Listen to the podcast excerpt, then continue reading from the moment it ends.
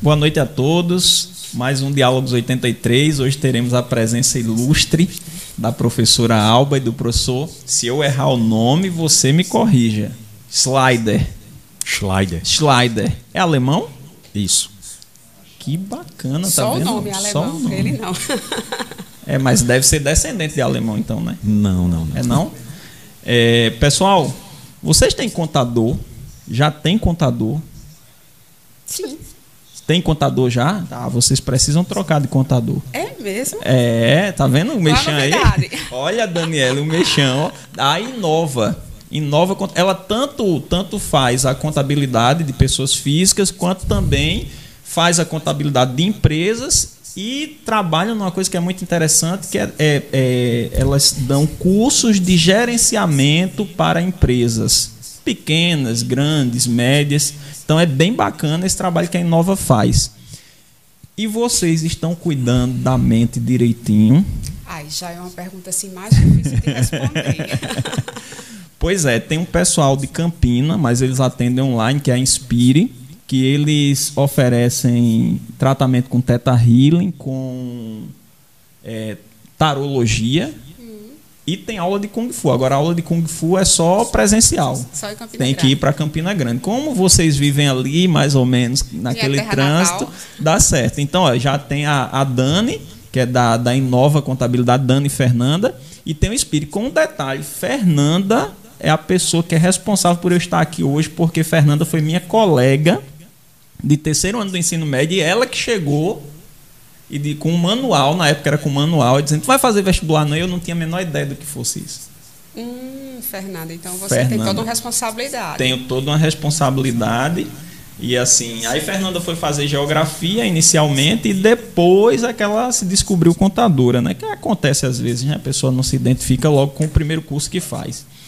Mas é uma honra recebê-los aqui, viu? Eu vou começar de uma, é uma grande honra recebê-los aqui.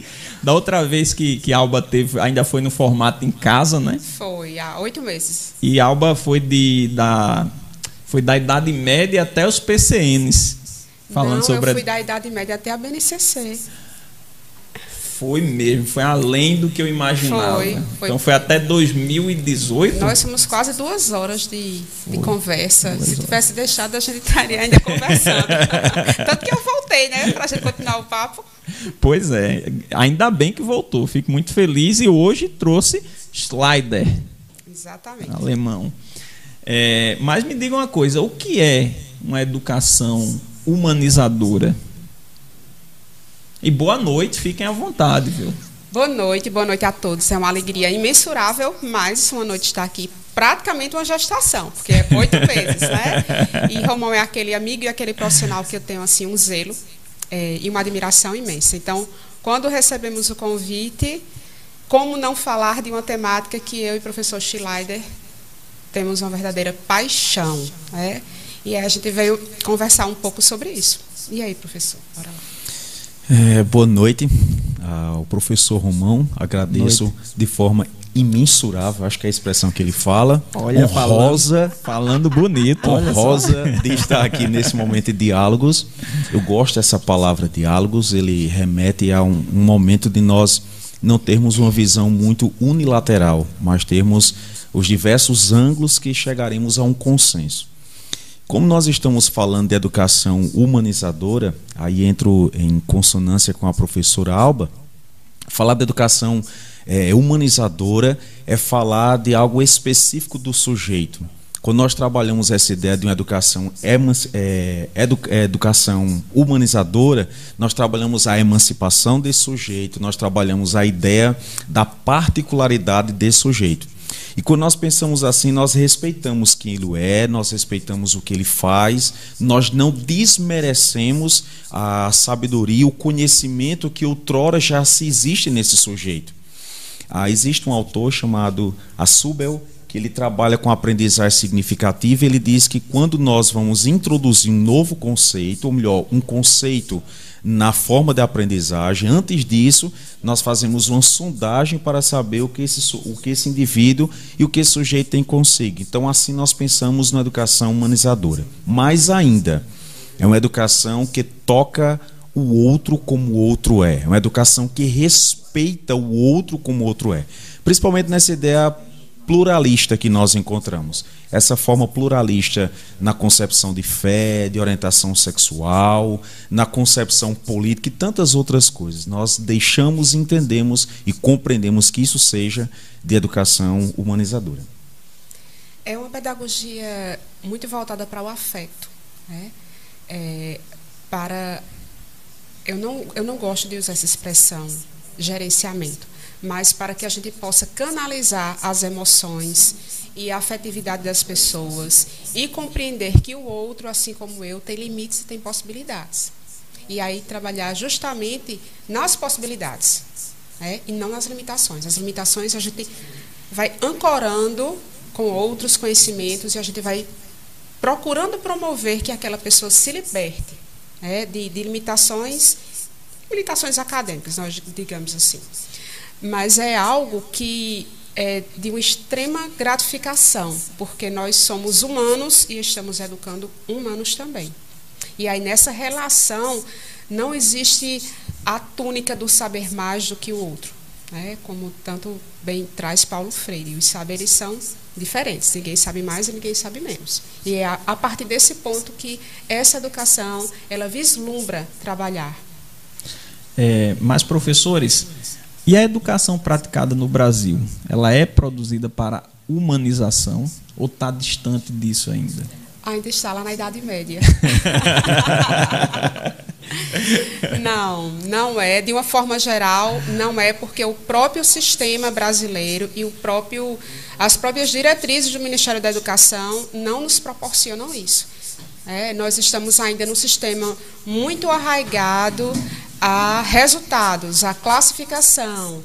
É, nós estamos totalmente voltados a números. Então, nós temos o Enem, nós temos Enseja, nós temos Enad, que eles vislumbram os números e de uma forma muito. É, eu vou ser bem sincera, bem hipócrita, mostram resultados uhum. que não existem. É? Muitas vezes esses resultados são forjados, quando na verdade a educação em si ela precisa preparar o sujeito de uma forma integral, como trata muito bem na LDB. Mas essa forma integral no sistema brasileiro, ela só se baseia em números, não na formação da cidadania. Agora sim, existem muitas pessoas que defendem que a educação hoje não funciona porque ela é uma educação mais aberta, mais livre, que justamente trabalha que o professor Schleider falou, que é o, o, o sujeito integralmente. Tem gente que diz que não funciona por causa disso certamente essas pessoas que falam isso são pessoas mais voltadas para educação, para um ensino mais tradicionalista. Aí a minha pergunta é: essa educação humanizadora ela está em segundo plano em relação a uma, uma, educação tradicional, enfim, a educação humanizadora ela dá menos resultado do que uma educação tradicional? No meu entendimento, não. Nós que venhamos de uma cultura tradicional, nós aprendemos.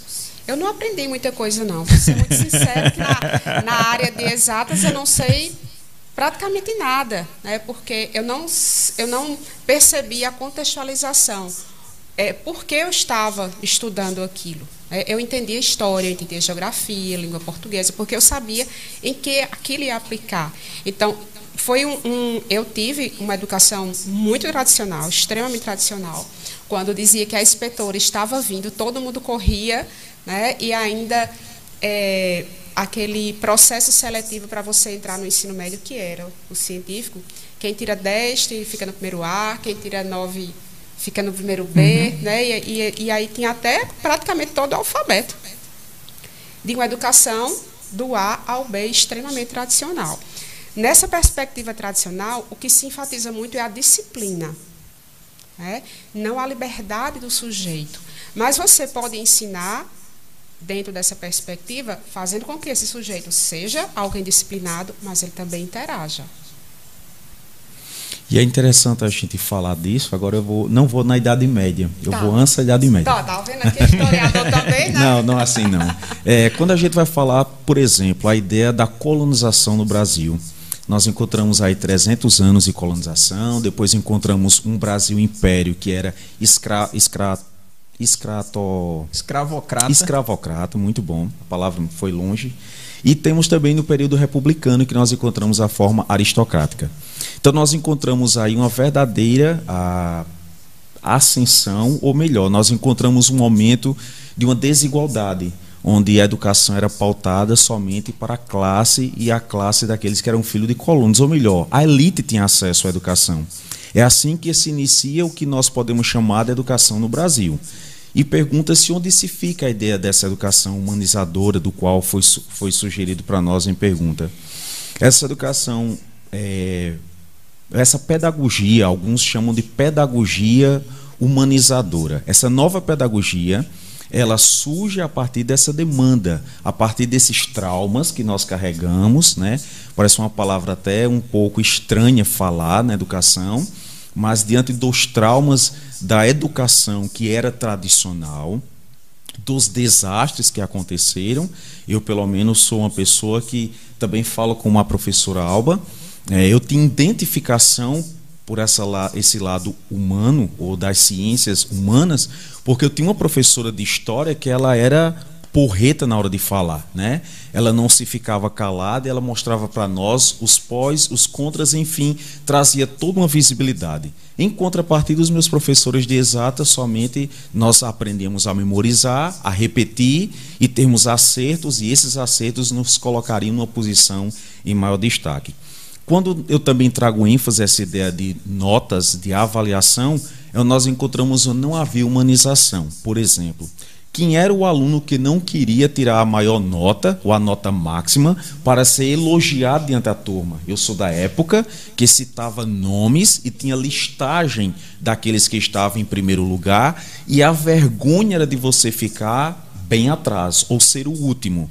Então não respeitava sua aprendizagem, mas respeitava a sua totalidade de pontuação. É o que nós encontramos hoje, os indicadores, os índices que estão é, se falado, que fica contrário à ideia de uma educação humanizadora. É, mas às vezes é, você vai, faz uma prova, tira 10 e no outro dia não lembra mais de nada da prova, né?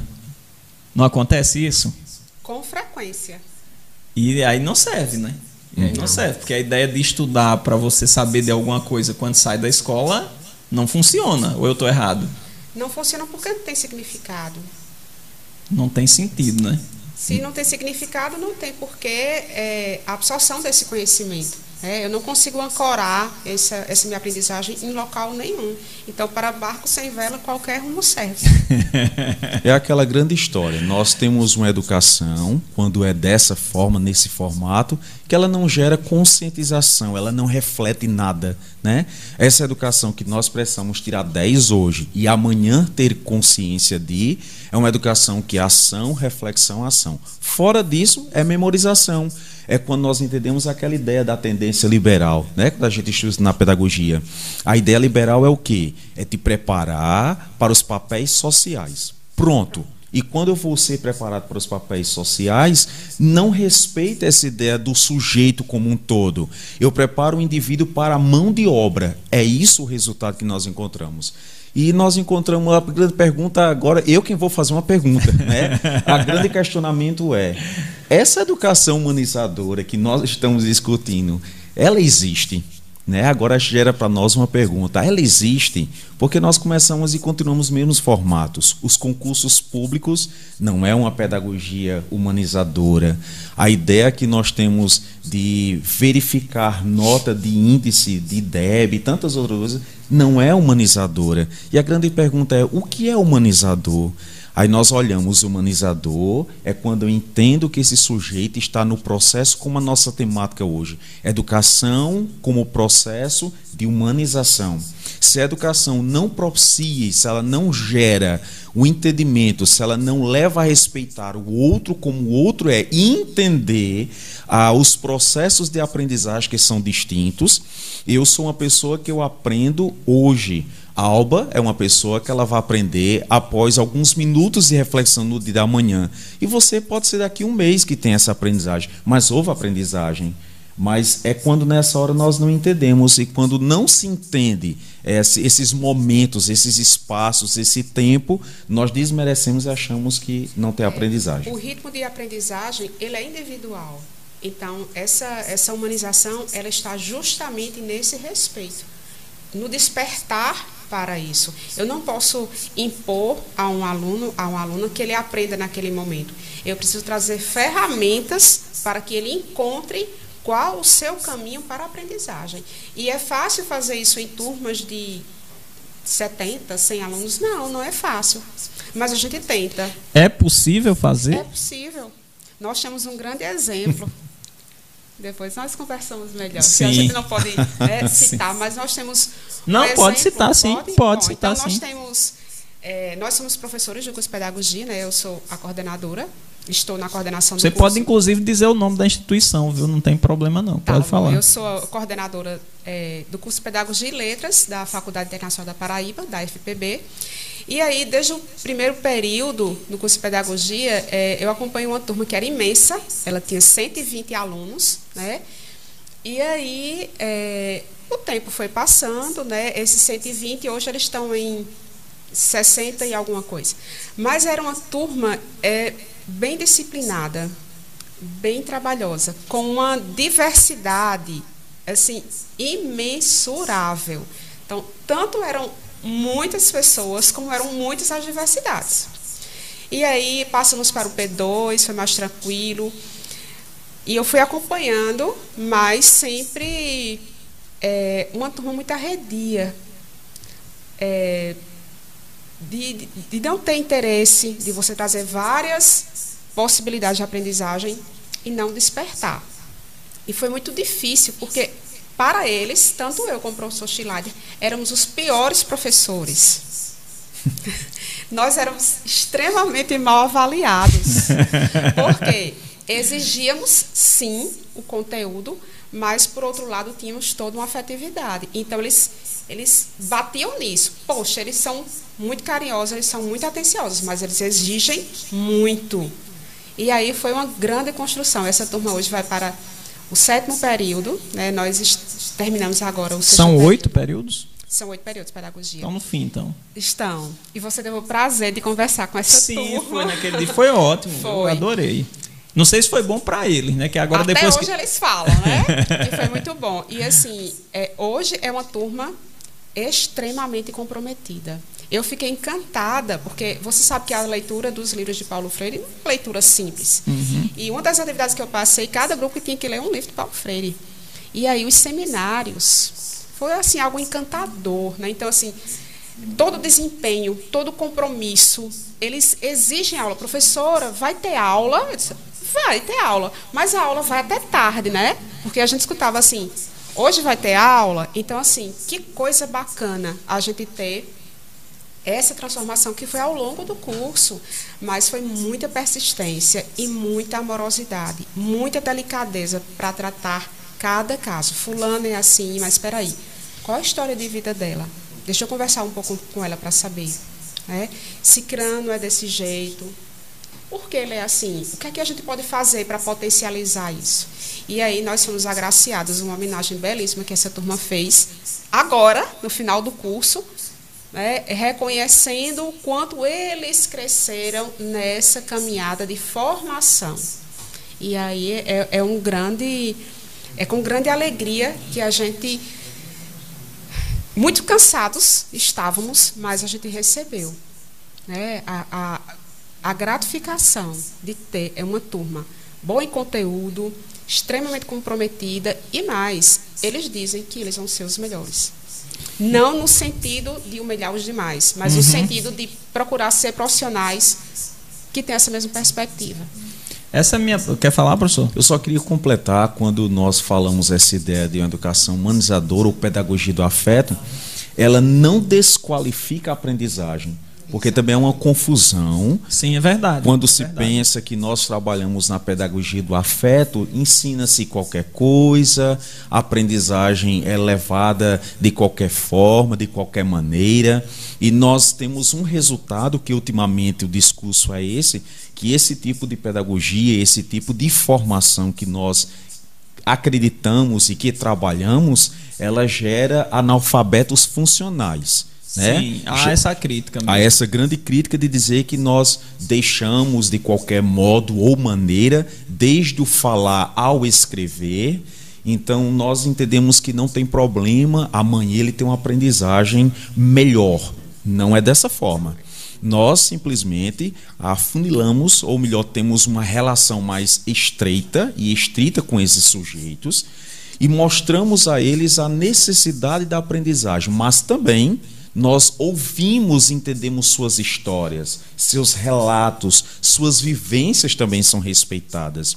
Ah, essa turma em especial, nós quando descobrimos quem era cada pessoa, que nós compreendemos quem eram esses sujeitos, esses protagonistas que estavam, houve toda uma diferença. Ah, entendo porque Paulo é dessa forma, entendo porque Maria é dessa situação e chegávamos e perguntavam: eu tenho sentido sua falta, o que está acontecendo que você não tem falado? Por que você está dessa maneira? Como então, isso ajudar, faz uma diferença. né? E como isso faz uma diferença? É, a- o acolhimento ele é importantíssimo. É, E ao mesmo tempo você passa a conhecer o seu, o seu aluno e, e isso imagino que possibilite é, o desenvolvimento de metodologias para aquela turma, né? Sim. Né? Agora a minha pergunta é justamente em cima disso que o professor Schleider falou. É, é, essa educação é, humanizada ela atrapalha a competitividade porque a gente vive num mundo que é cada vez mais competitivo, né? Ela atrapalha essa, essa competitividade, ela ajuda a, a vencer desafios nesse mundo competitivo. Fale um pouco sobre isso. É, existem pesquisas que comprovam que nós somos admitidos pela nossa capacidade técnica e demitidos pela nossa incompetência emocional. É, então, quando nós temos a competência Isso é técnica interessante. é, e emocional, não tenha dúvida que nós temos possibilidades bem melhores. Né? porque não basta só você ter um conhecimento se você não consegue se relacionar com as pessoas. E uma prática que eu recordo muito quando a gente estava é, no presencial, que vamos fazer um trabalho em grupo aqui. Então, eu que vou escolher. Eu, professora, que escolho. Não, professora, mas eu quero ficar com fulana, porque Beltrana é chata. E aí eu pergunto, e você não é chata também? É? Aí toma aquele choque. Não, mas ela é insuportável. Eu disse, mas você também às vezes é insuportável. É? Então, assim, não é, é, é ensinar que não vai apontar o outro. Eu vou olhar primeiro para mim. E no mercado de trabalho, eu não vou escolher com quem eu vou trabalhar. eu vou trabalhar. E aí eu preciso trabalhar essas, essas relações. No meu entendimento, é mais uma competência que se tem quando a gente vem de um processo de humanização. É, eu penso assim, quando nós, como nós estamos num, num capitalismo, um capitalismo esse que é selvagem, esse que é destruidor, e nesse mundo de competências e de habilidades, ah, se for preciso, eu destruo a alba para estar numa posição que nós estamos em concorrência. Isso é fato. Quando nós falamos dentro dessa pedagogia do afeto ou humanizadora, nós entendemos que nós temos a mesma concorrência, mas o que fará o diferencial é, vou usar uma palavra assim mais suave. É, deixa eu tentar chegar lá, porque eu não quero ser um pouco desorganizado nas ideias e não nos acharem que somos românticos na forma de falar e que hoje nós não precisamos, nós precisamos ter somente as competências e habilidades. Isso é fato, nós precisamos ter competência e habilidades, mas eu concordo com a professora Alba que nós precisamos ter equilíbrio emocional, inteligência emocional.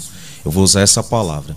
E para ter inteligência emocional, acho que a palavra mais necessária e tão precisa hoje, tão quanto é, se fala a ideia do respeito. Respeitar o outro como o outro é. Nós temos diferenças. Ela é minha coordenadora, temos a mesma formação, trabalhamos no mesmo espaço, mas há habilidades que só compete à professora Alba, que não compete a mim ter as mesmas habilidades. Assim como na palma da minha mão eu tenho dedos distintos, cada um tem uma funcionalidade. E a beleza está na funcionalidade dessa distinção. Então eu acredito que essa pedagogia ela não rouba e ela não desmerece, mas ela qualifica nessa competência e não se torna uma forma competitiva. Nós temos um mercado que é competitivo, mas nós temos mais uma ferramenta, nós temos mais um clique diferente, um up diferenciado. Muito bem. Agora me diga uma coisa, você falou, já a gente já falou até um pouco sobre pedagogia tradicional, mas vocês consideram que a educação que nós recebemos foi menos permissiva, mais dura, mais tradicional do que, que os meninos recebem hoje? Ou não? Depende do contexto, né? Porque assim, é, a função dos pais ou quem quer que seja é de educar e a escola de ensinar. Hum. Aí nós temos um conflito. Deixa, deixa eu só te interromper um pouquinho. Olha aí, pais, escutem isso. É a função, A função da escola não é educar o é sujeito, ensinar, é ensinar. Exatamente. Somente ensinar. Né? Há uma complementação da família, inclusive.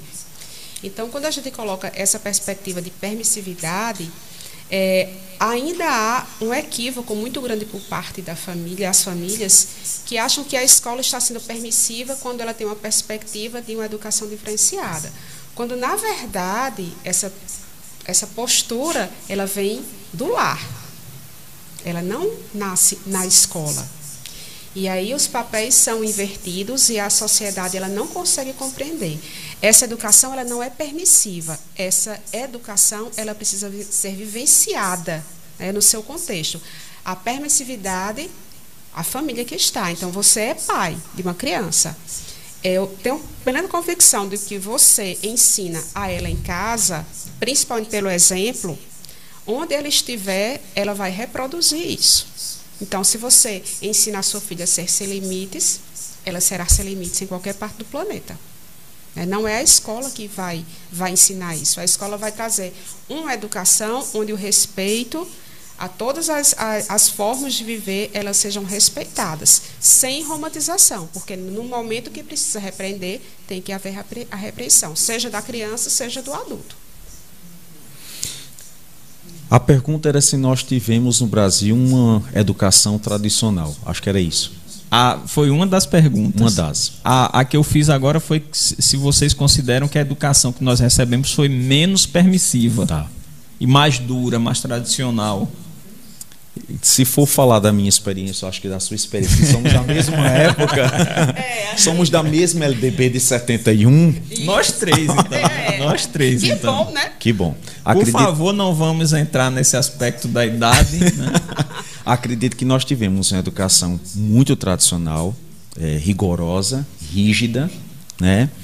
E que, infelizmente, se tem a concepção que esse era um modelo eficaz e que essa educação que nós temos hoje de deixar o sujeito ser protagonista, nós não temos uma educação que traz uma educação de qualidade.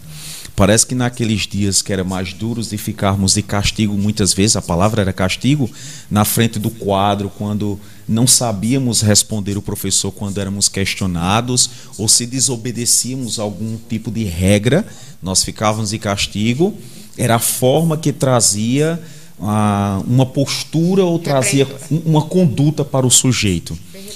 Isso. E nós entendemos que não. Eu agora usar as mesmas palavras da professora Alba quando diz que hoje nós encontramos uma inversão de valores.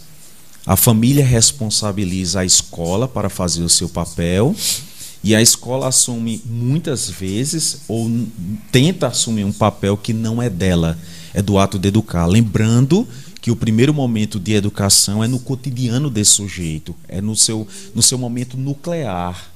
Então, o seu núcleo, que é a sua família, esse é responsável pela educação.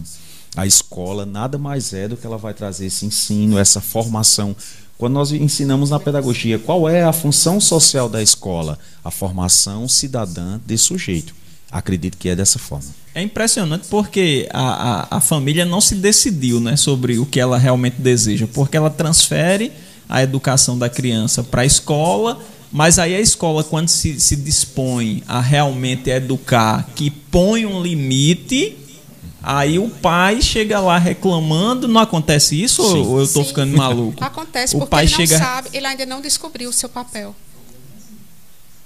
É, mas aí a gente entra em uma série de outros assuntos, né? Porque, por exemplo, é, a maioria dos pais brasileiros são pais muito cedo. Não, é, não é, não tem isso, isso tudo não tem a ver, não há um planejamento familiar, o grau de escolaridade dos pais é baixo. O grau de escolaridade também. É, é?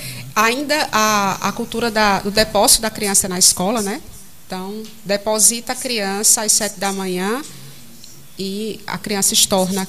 A escola estorna a criança ao meio-dia, aí os é. pais vão pegar, ansiosos para que no outro dia as Chegue crianças logo possam ir para ir. Né? Quando chega o período de férias, os pais ficam loucos porque as crianças estão em casa. É, eu dizia, eu dizia Lívia, que, que é aluna de vocês, foi minha aluna lá no Geisel, no estadual do Geisel. Uhum. Eu era extremamente cruel com os alunos, que eu dizia, ó, vocês, é, 47% de vocês são fruto de uma gravidez indesejada. E aí bem, o que os pais, o que os pais querem é, é, se ver livre de vocês o mais rápido possível. Então quando vocês ficam taludinhos, eles depositam vocês na escola, não sei o quê. Aí os meninos, pô, professor, não fala isso, eu estou me sentindo mal. Eu digo, mas vamos lá. Você já conversou com seu pai, saber como você nasceu? Aí começava a dizer. A aí, sua história, é, né? Aí os caras. Aí realmente. E eu dizia isso brincando com eles e tal, mas é uma estatística muito cruel, porque boa parte da, das gravidezes são, são não planejadas, né? isso. né? E aí o pai é pai e vai aprender ali porque não, não, não queria que ele ser e tal. Mas aí quando a escola põe um limite, eu, eu, eu, eu acho isso assim, quando a escola põe um limite, aí o pai se sente meio que ferido, né? No seu orgulho de pai, chega lá na escola e aí a escola não tem muito o que fazer também, né? É porque ainda não há essa compreensão, como a Belin disse, das responsabilidades de que cada a instituição familiar, a instituição escola, que tem que estar muito bem definido, né? E a educação do resultado? Ela criou uma sociedade, de certo modo, apática, insensível, que temos hoje. Porque, assim, para ser muito sincero com vocês, isso é uma opinião minha, tá? É opinião minha. Eu acho que, que algumas decisões que a sociedade tomou ultimamente ela, ela mostra uma certa insensibilidade, uma certa apatia, principalmente com os grupos que são minoritários em representatividade. Né? Aí a minha pergunta é: você acha que essa, essa, essa educação, ela, ela produz, essa educação tradicional, ela produz uma sociedade mais insensível, mais apática aos problemas dos outros? Eu não acho que foi a educação tradicional. Eu ainda volto muito para a questão familiar. Aliás, é, não é educação tradicional, perdão, uma educação do resultado, que é, pode ser até sinônimo né, da educação tradicional. Não, em relação, sim, né, porque é, numa sociedade capitalista, eu não tenho que pensar no outro, eu tenho que pensar em mim. Né? Então, quando, a, quando chega o final, época que não é pandêmica, é, os outdoors da cidade estão cheios Resultado, né? Os resultados. Não importa quantas crises de ansiedade aquele aluno teve para ter esse resultado. É, não importa, é tudo que ele passou, ele, ele é um resultado. Ele está ali como um cartão de visitas para chamar outros, outros alunos. É a venda de um produto no mercado totalmente, totalmente capitalista. A gente sabe disso. Né? É, no meu entendimento, sim, provoca frieza, é, o ser é totalmente fora de princípios, de valores. Né? A ética ela, ela não é vivenciada. As pessoas cobram muito das outras, né? mas por que fulano não faz isso? Tá, mas comece por você. É um princípio ético. Antes de cobrar do outro, o que é que você faz? Então, essa frieza da sociedade, e nós vimos em muitos casos, é, hoje é muito mais fácil as pessoas filmarem uma pessoa sendo assassinada do que socorrer. Uhum. É verdade, é verdade. Não sou eu. É cruel isso aí, né? É muito cruel, é muito cruel. Então, esses, essa, essa competitividade, sim, deixa as pessoas cada vez mais frias e num país como o nosso, subdesenvolvido, com uma taxa de desemprego altíssima, a tendência é piorar. As pessoas pensam muito na vacina para o Covid, mas elas esquecem da vacina que deve ser aplicada nela mesma, através de tudo que está se passando. É verdade. E aí tem, tem uma série de problemas, né? as pessoas estão cheias de problemas emocionais, né? Por causa dessa pressão toda que existe na sociedade. Exatamente. E aí o Inspire, lá de Campina, que atende Olha online, aí. vai trabalhar o pessoal aí Claro. que está com problema emocional. Agora também você tem que aceitar ser trabalhado, né? Também tem Exatamente, isso. porque não adianta dar remédio a morto, né? É verdade, é verdade. A grande preocupação dessa educação de resultados, é, professor Romão, e aí eu repito, é essa ausência, a ausência de humanização. Né? Eu, eu não sei se eu vou usar essa palavra, não sei se a palavra é adestrar, os sujeitos são adestrados ou treinados somente para ter um resultado, né? A escola ela mobiliza de todas as formas e maneiras, ela cria todos os mecanismos ah, para levar aquele sujeito e dando uma crença que ele é protagonista, mas ele não, é Não é. protagonista, ele é resultado daquela empresa do qual ele faz parte. Ele é um cliente que, se no seu término ele consegue chegar a um objetivo, ele será colocado exposto diante de toda uma sociedade como o melhor destacado, mas não prepara esse sujeito para a vida. Eu penso assim: ah, o ciclo da vida precede o ciclo educativo. Então eu entendo que há uma necessidade de nós prepararmos esse, esse sujeito para uma vida toda. E quando nós pensamos nessa pedagogia da humanização, é pensar no processo de formação desse sujeito para além de sala de aula. Preparar esse sujeito além do que a conclusão da educação básica, a conclusão de um curso de nível superior, ou chegar à aprovação de um concurso, mas a vida. Nós temos que lembrar que você bem claro, objetivo, agora falar feita a professora Alba sem nada a esconder. A porcaria de um papel chamado diploma, ela não vai, ele não vai te ensinar para as realidades do dia a dia. O que eu aprendo na pedagogia vai me capacitar e me preparar muitas vezes para a sala de aula, nem tudo, mas eu vou ter uma concepção intelectual, meu cognitivo. Agora, a minha forma de como eu vou agir, o meu perfil de como eu vou Condução. fazer essa prax na sala de aula, aí é um outro fator. E quando nós entendemos e preparar esse sujeito para a vida, vai além do que somente ah, o status ou a posição profissional, mas a vida do sujeito e como se relacionar com o seu vizinho, com o seu cônjuge futuro, com os filhos que sairá de, consigo Né? mesmo, Entender né? Entender é quando nós pegamos um exemplo de um texto bíblico, quando Jesus fala aquela ideia que nós é, é, temos que amar a Deus como nós amamos o nosso próximo, o amar o outro como eu amo a mim mesmo. Então, como eu vou conseguir amar-te se eu não consigo me amar? Como eu vou conseguir ser humano contigo se eu não sou humano comigo mesmo? Né? Se eu não me respeito, se eu não me valorizo, se eu não encontro integridade em mim, o que é que eu vou achar em você? Momento verdade. algum. E aí eu tenho uma pergunta filosófica. É, empatia se ensina? Se possibilita reflexões. A gente Né? pode possibilitar aquela pessoa refletir sobre aquilo ali, mas eu não tenho como ensinar, porque vai muito do seu entendimento de humanidade. O que é Mas o humanidade. entendimento de humanidade não é ensinado? Sim, mas se a pessoa não tem interesse em aprender, É, tem isso, é verdade, é verdade. É, E nós aí, chegamos. professor? Eu, eu vou, vou usar um texto de Freire. Eu vou escapar no texto de Freire. Vou pegar Essa a foi fala- uma pergunta É. bem um pinga-fogo, não sim, foi, Alba? sim. Eu Ah, vou eu pegar, adoro. eu vou pegar a, fa- a fala da professora Alba e vou dizer, né? Ensinar não é transferir conhecimentos, mas é criar possibilidades para a sua produção e sua construção. Quando eu entendo dessa forma e dessa maneira, aí eu chego nesse resultado. Eu vou escapar nessa resposta. Não, mas foi as duas respostas foram muito boas, né? Isso foi, isso foi porque eu estava conversando com, com Vânia é, essa semana, né? E, e eu estava dizendo isso, que, que, pô, mas a sociedade é assim e tal, então é, temos que. Aí na, na, na nossa, na minha concepção, Vânia ficou calada, acho que ela não concordou comigo, né? Eu disse, mas aí a gente tem que ensinar o sujeito a ser empático, né? Porque se a gente não ensina isso para ele, a gente não mostra isso para ele, ele não vai ser, que ele não vai conhecer isso e tal. Mas aí vocês estão dizendo que não é ensinar o cara a ser empático, porque não é, não vai depositar é nele, promover né? a reflexão. Pro- promover a reflexão. E eu acho que o ensino, ele, ele, na minha opinião, pelo menos em língua portuguesa, né? A escola falha muito porque não há uma reflexividade em torno do objeto de estudo, né? em torno da língua portuguesa. É aquela memorização que a gente estava até é. conversando antes de, de, de começar a live e tal. Eu acho que o ensino ele, ele peca muito por essa falta de, de reflexividade, né? Mas e os pequenos?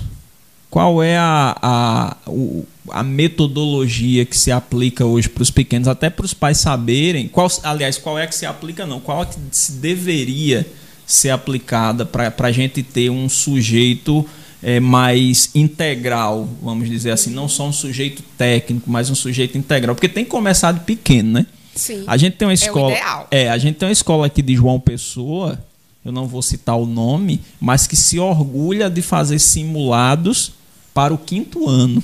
Hum. vocês, vocês, sabiam disso?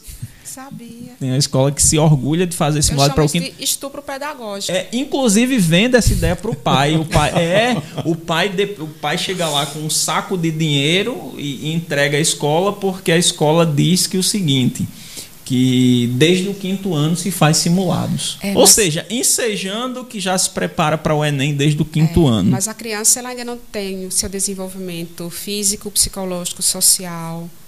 Ela ainda não tem com essa idade. Então o pai deve fugir dessa escola que tem essa promessa. Sim, não há porquê estar. É, a criança tem o quê? 10 anos de idade. Você vai ensinar a criança desde o quinto ano que ela está em um local somente para competir? Ela tem que estar no local para ela aprender. O resultado vai ser consequência da aprendizagem dela. E assim. É... A pergunta que você fez, a BNCC recomenda é, o socioemocional né, para as crianças. Então, é justamente essa, essa perspectiva, e nós temos uma, uma professora no curso que ela trabalha muito bem isso nas disciplinas de estágio em educação infantil, que é ensinar as crianças já essa, essa perspectiva de equilíbrio de emoções, de controlar a minha raiva, de controlar o meu medo. Então, nós temos documentos no MEC que promovem isso. Agora, do que o MEC diz até chegar na sala de aula, vai precisar de muita formação continuada para que os professores possam é, estar arraigados né, na sua prática desse, dessa, desse tipo de concepção. Então, é preciso ter um, um um acordo família e sociedade. Porque na educação básica, os nossos alunos elas falam muito conosco, quem está na, na educação infantil, que a criança passa até sete horas, né, de quatro a sete horas do seu período. E no outro dia, a criança, muitas vezes, ela chega destruída emocionalmente. Isso. Muito, esse relato é muito comum. E deveria chegar bem, né? É, e diz assim, se tivesse no ambi se tivesse num ambiente acolhedor, ambiente, exatamente, saudável. Eu não vi a hora de chegar o dia da minha aula. Uma criança aos quatro anos de idade ter esse discurso, ou seja, o ambiente acolhedor é a escola e não a família, uhum. onde deveriam ser os dois. Isso, verdade, concordo. É. Então, esse sócio emocional ele deve ser, né, de acordo com a BNCC, que é obrigatória, ser trabalhado a partir é, da, da educação infantil e aí se estende por todo o ensino médio. Inclusive, um dos temas transversais da BNCC é o projeto de vida, que está dentro da perspectiva socioemocional. Quer complementar, professor? Eu só queria fazer um, uma breve complementação, acho que já é suficiente a resposta da professora Alba. Quando a gente fala que a sua pergunta foi no que os pais deveriam trabalhar para essa aprendizagem. Mais ou menos vou pegar nessa uhum. perspectiva.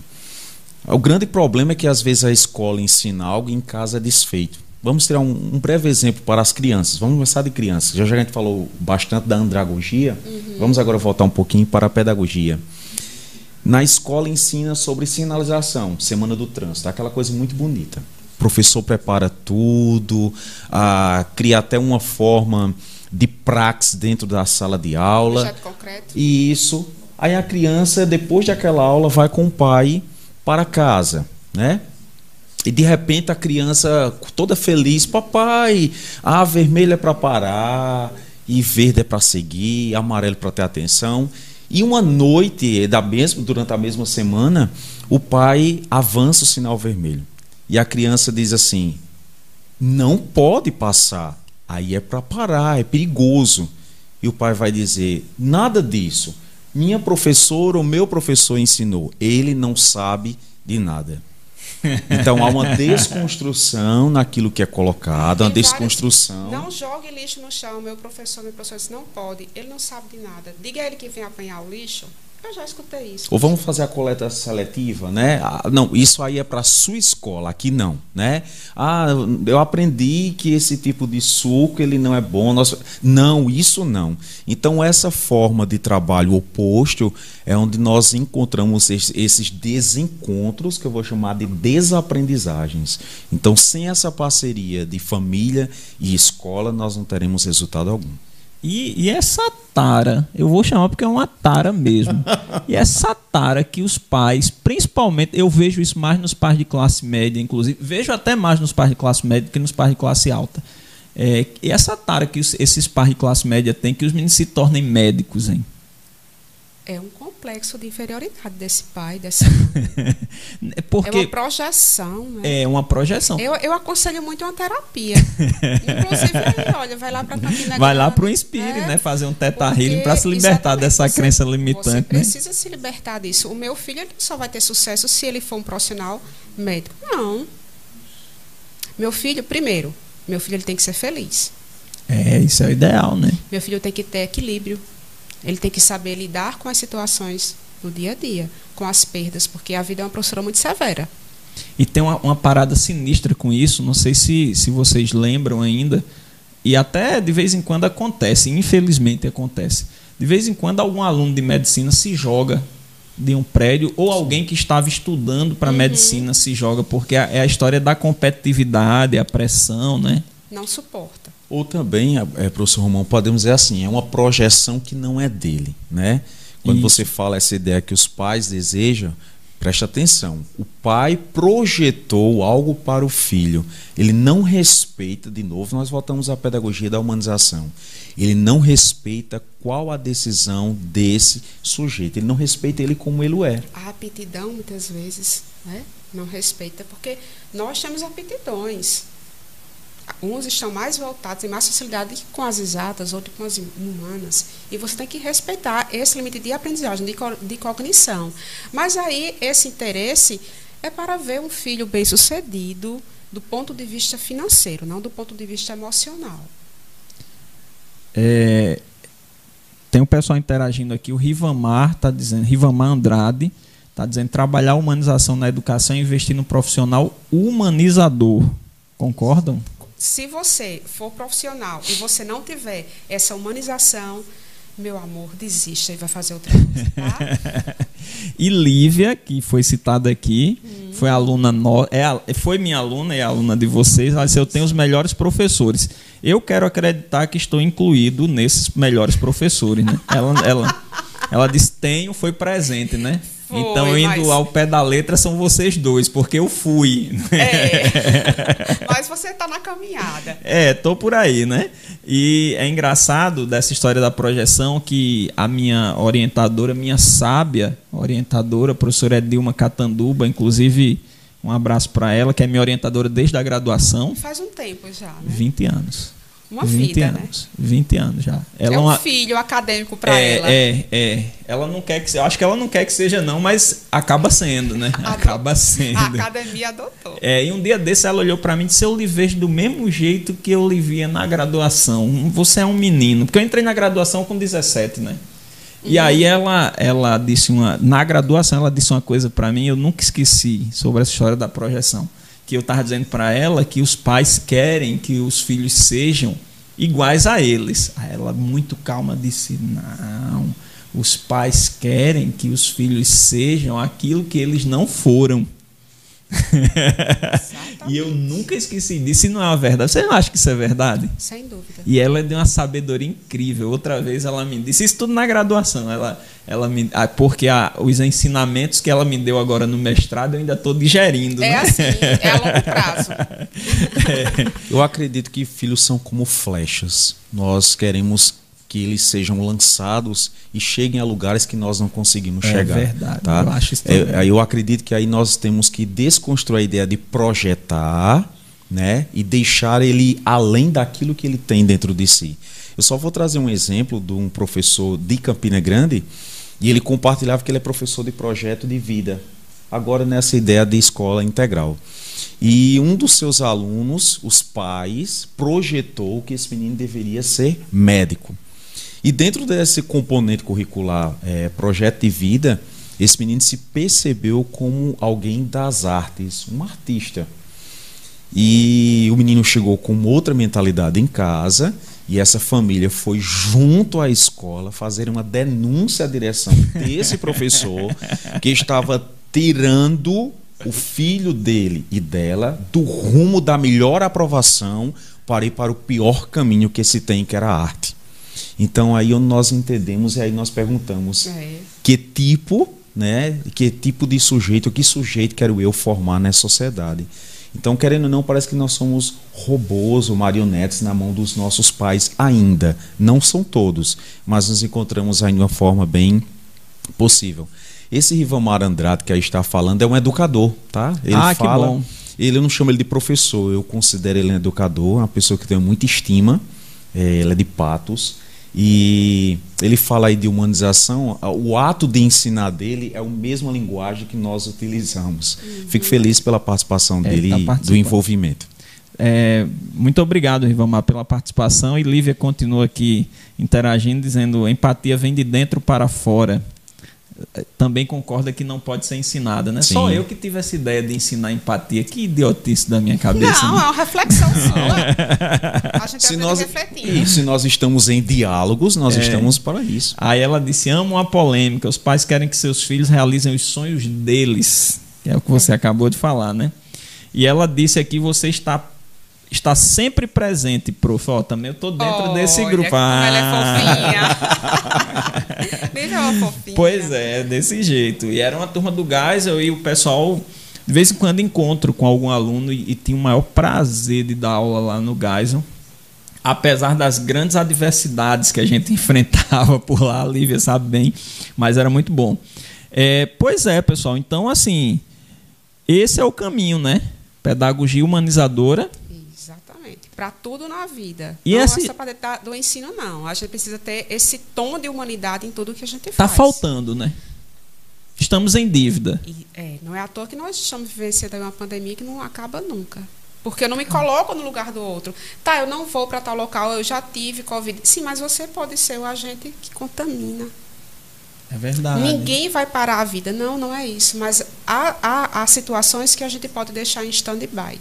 É Por que tanta pressa para viver aquilo se de repente você adquire um vírus que é uma loteria? É. E de repente. E não, tem, dá... não tem histórico de ah, é atleta. Não, não. Eu... E aí, de, de repente, você dá goodbye para esse mundo. Uns mais, outros menos desorientados, devido à desilusão que viveu aqui na Terra, né? É, é que bonito, né? O filosófico, tá vendo, professor? Como ela está filosófica. Eu acho que é a sua companhia aqui, viu? É, nessa pandemia nós temos dois. Agora vamos mudar um pouquinho e fazer um parênteses. Nessa pandemia nós temos dois grandes discursos. Nós temos o discurso apocalíptico, que parece que nós vamos chegar ao fim, né? É Isso está muito bem dito em todos é. os lugares. Cuidado que nós estamos na última hora. Essa é uma visão apocalíptica que nós encontramos e em grande massa. E temos aquela visão que é uma simples gripezinha, uhum. né? E essa gripezinha é uma forma de negar uma realidade, de fechar os olhos para um grande problema e caos que nós estamos encontrando. Agora sim, nós podemos dizer que estamos vivendo uma crise humanitária, né? Ainda nós encontramos de forma irresponsável ou irresponsáveis pessoas que não respeita o mínimo que nós chamamos hoje, que é ah, dos cuidados mínimos, usar uma máscara e higienizar as mãos. Né, eu acho engraçado que as máscaras são usadas ah, só para fechar a boca e esquece que é uma máscara de proteção, parece que é um, um tapão, não, é. alguma coisa que querem colocar. né? E usa de qualquer forma, não porque me sufoca, são todas as formas e maneiras e desculpas. Mas isso é resultado de uma sociedade que não quer obedecer regras. Sim. Ela não se preocupa com o outro, ela se preocupa consigo. Bem, eu estou bem, não estou sentindo nada, então não me preocupo. E parece que ela não pode adquirir ou não ser agente transmissor de outra, para uma outra pessoa. É algo bem complicado. É bem complicado. O pessoal não usa capacete, não usa cinto, né? Então, É, usar uma máscara é, também acho que vai na mesma certeza. linha. é, essa gripezinha, o lencinho verde e amarelo ainda não deu certo para curar. Né? Porque eu acho que quem acredita em gripezinha deve usar esse, esse lenço verde É verdade, e amarelo. é né? verdade. E esse negacionismo não é só na pandemia, não. É, é em tudo na vida. É, é. Até coisas que já estavam aí mais do que batidas, tipo a Terra é esférica, e agora tem um pessoal que acredita que é plana, e aí por aí vai, né? Isso aí, cada um acredita no que quer e no que pode. E o Rivamar ele está agradecendo aqui, obrigado a vocês pelas reflexões positivas a respeito da perspectiva humanizadora na escola.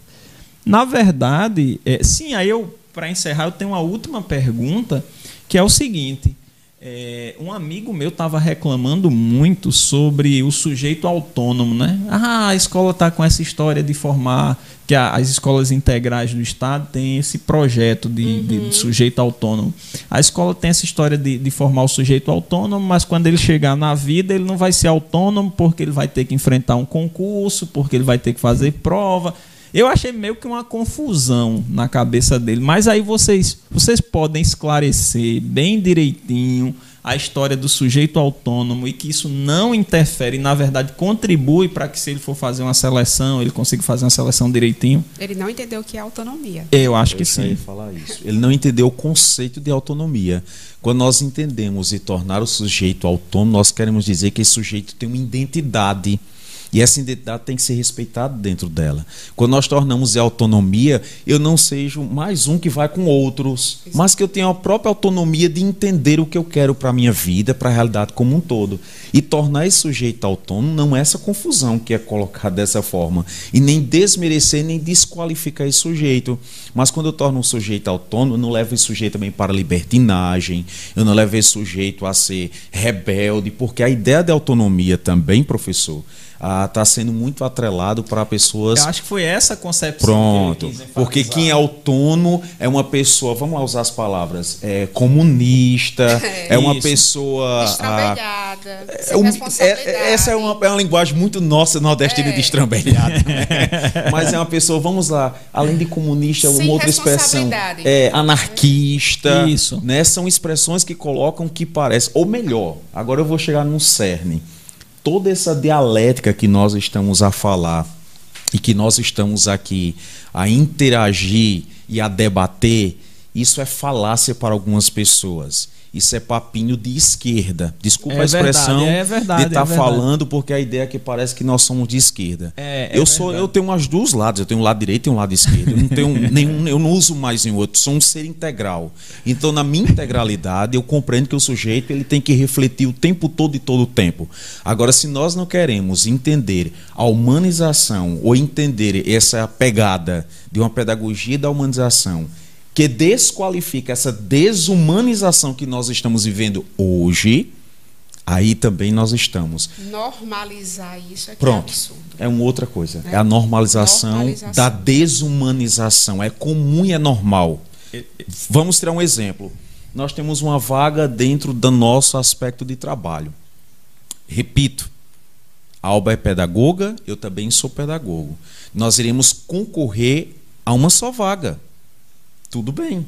Nós iremos fazer as mesmas provas, nós iremos eh, competir da mesma forma. Ao término, quando eu entendo que é humanização, eu vou entender que ela foi apta no lugar que eu não fui, porque ela tinha uma habilidade a mais. Então eu tenho que entender Ou estava até melhor no dia né, da seleção. tudo isso concorre. Então eu vou, mas quando eu não entendo a ideia da humanização, eu vou dizer foi fraudado, ela era predileta da direção. E eu vou criar, muito eu isso vou criar hoje, né, todos os tipos de discurso para tentar responder umas indagações que há comigo e de não perceber que eu não me preparei suficientemente e que não tira e que também não tira a ideia de que eu não tinha condição para aquele momento eu não fui apto, mas isso não tira a ideia de que eu sou preparado, que eu não tenho aprendizagem, que não há aprendizagem em mim, nem há conhecimento.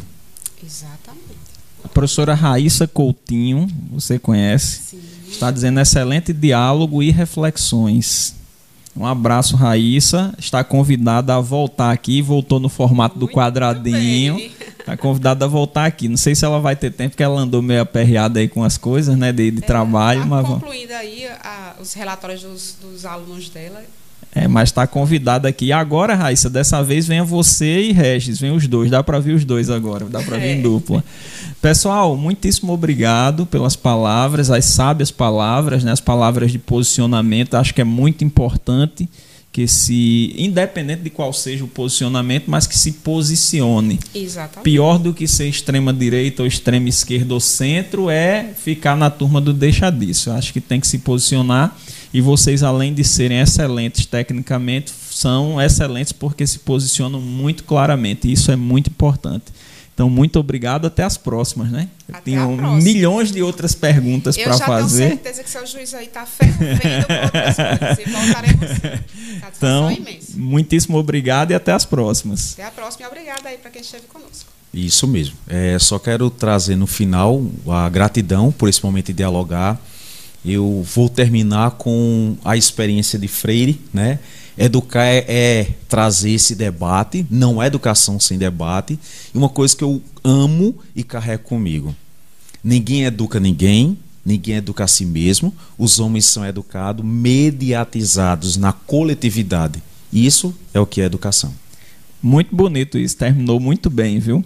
Muitíssimo obrigado a todos que assistiram. Um forte abraço e sexta-feira tem mais. Lembrando que sexta-feira nós vamos receber duas nutricionistas, Fabrícia França e Franciele.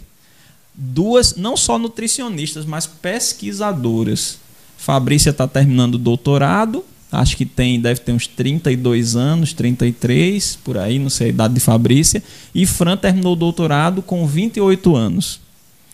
E assim, aí vocês vão ver o aspecto humanizador na nutrição. Que elas trabalham um tipo de nutrição totalmente diferente, que não é a nutrição da performance, hum, é a nutrição, é a do bem-estar. E aí vocês não podem perder. Já sei que elas já são da, da linha de educação. Já são da linha de nutrição humanizadora. Vieram, vieram de uma educação, né? Vieram de uma educação humanizada e passam para frente. E o ideal é isso, seja na engenharia, seja no que for, é. é que você pense no outro como um sujeito que está em suas mãos em processo de formação. Bonito isso, do Alba. Muito Gostei. obrigada. Então, muito obrigado a todos. Obrigada, Alba. Obrigada, Schleider. Isso. E até as próximas. E obrigado até. a todos que assistiram. Forte próxima. abraço. Sexta-feira tem mais.